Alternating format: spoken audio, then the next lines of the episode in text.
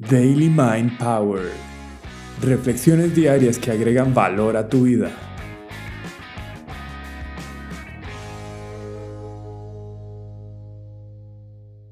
De abundancia y gratitud. Decía Séneca que no se trata de tener mucho, sino hacer buen uso de lo que sí tenemos. Y Epicteto decía, rico no es quien tiene mucho, sino quien tiene pocas necesidades. Nuestra naturaleza nos lleva a prestar atención a las cosas que no existen, a lo que no tenemos, lo que provoca una insatisfacción constante que nos lleva a crear, movernos y trabajar por nuestros objetivos. Lo que pasa es que cuando no existe una intención, esto te puede llevar a tener comportamientos nocivos para con nuestro bienestar físico, mental y emocional. Claro, ya sabes que la ropa nueva, el carro nuevo, el viaje y todo lo demás deja un vacío luego de unos instantes de placer.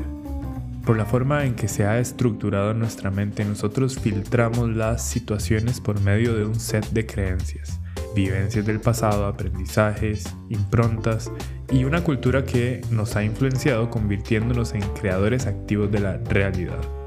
Lo que quiero decir es que no es lo que suceda lo que provoca una experiencia emocional, sino nuestra opinión con respecto a eso que sucede. Y tu opinión es el producto de tu pasado. Esto no es una condena, es un punto de partida. Siempre podemos actualizar los conceptos con los que evaluamos las situaciones. Siempre podemos aprovechar la neuroplasticidad de nuestro cerebro para flexibilizar nuestro mapa interno del mundo externo. Si somos creadores activos de la realidad, entonces podríamos notar cómo nuestras ideas personales pueden teñir de forma subjetiva cada cosa a la que le prestamos atención. De ahí que podrías darte cuenta de cómo ciertas personas tienden a ver el mundo desde lo pesimista y otros desde lo optimista. Otros desde la responsabilidad individual mientras que otros desde el pensamiento mágico. Algunos prefieren estructura y otros posibilidades. Algunos cuentan mientras otros descuentan. Estos son unos cuantos filtros que tiñen nuestra experiencia. No es que estén bien o estén mal, más bien la pregunta sería, ¿te sirve ver el mundo desde ahí en este momento o situación específica?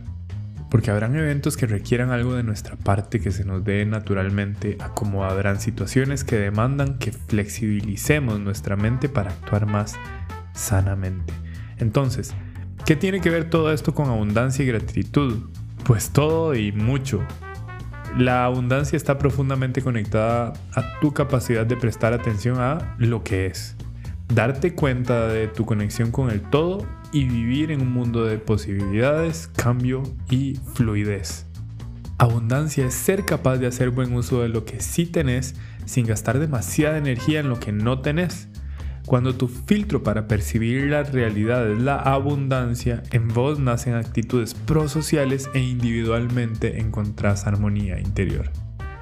La gratitud se ha convertido en una práctica que se ha estudiado por décadas, demostrando su poder sanador. La gratitud es la conciencia o el reconocimiento de haber sido beneficiado, pero agradecer no debe ser una lista artificial de cosas que no se repitan por una semana porque a algunos se les puede acabar y por ende activan el filtro descontador.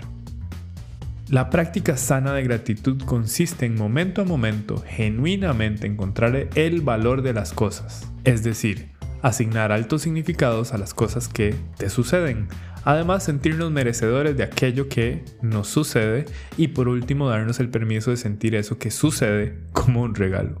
Si reconocemos que la realidad en la que vivimos es altamente cambiante e impredecible, que todo es efímero, que nada está asegurado, ¿a qué decidís prestar atención en tu vida? La gratitud por sí misma es un entrenamiento y conforme lo vayas volviendo parte de tu día a día, vas a ir notando grandes beneficios personales. Y por supuesto conectando con la abundancia, permitiéndote sorprenderte por lo que te traiga la vida misma sin dejar de trabajar intencionalmente por tus objetivos más significativos. No desde la necesidad, sino desde la apertura.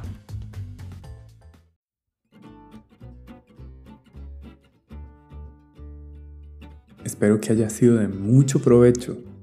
Séneca decía, no hay manera de disfrutar la posesión de algo valioso, a no ser de que tengas a alguien con quien compartirlo. Yo te invito a apoyarnos y además unirte a nuestro propósito de llegar a la mayor cantidad de personas, compartiendo esta reflexión con alguien más. Gracias por estar presente y no te olvides de encender las notificaciones para estar pendiente de todas las novedades y suscribirte a nuestro canal. Be present, my friend.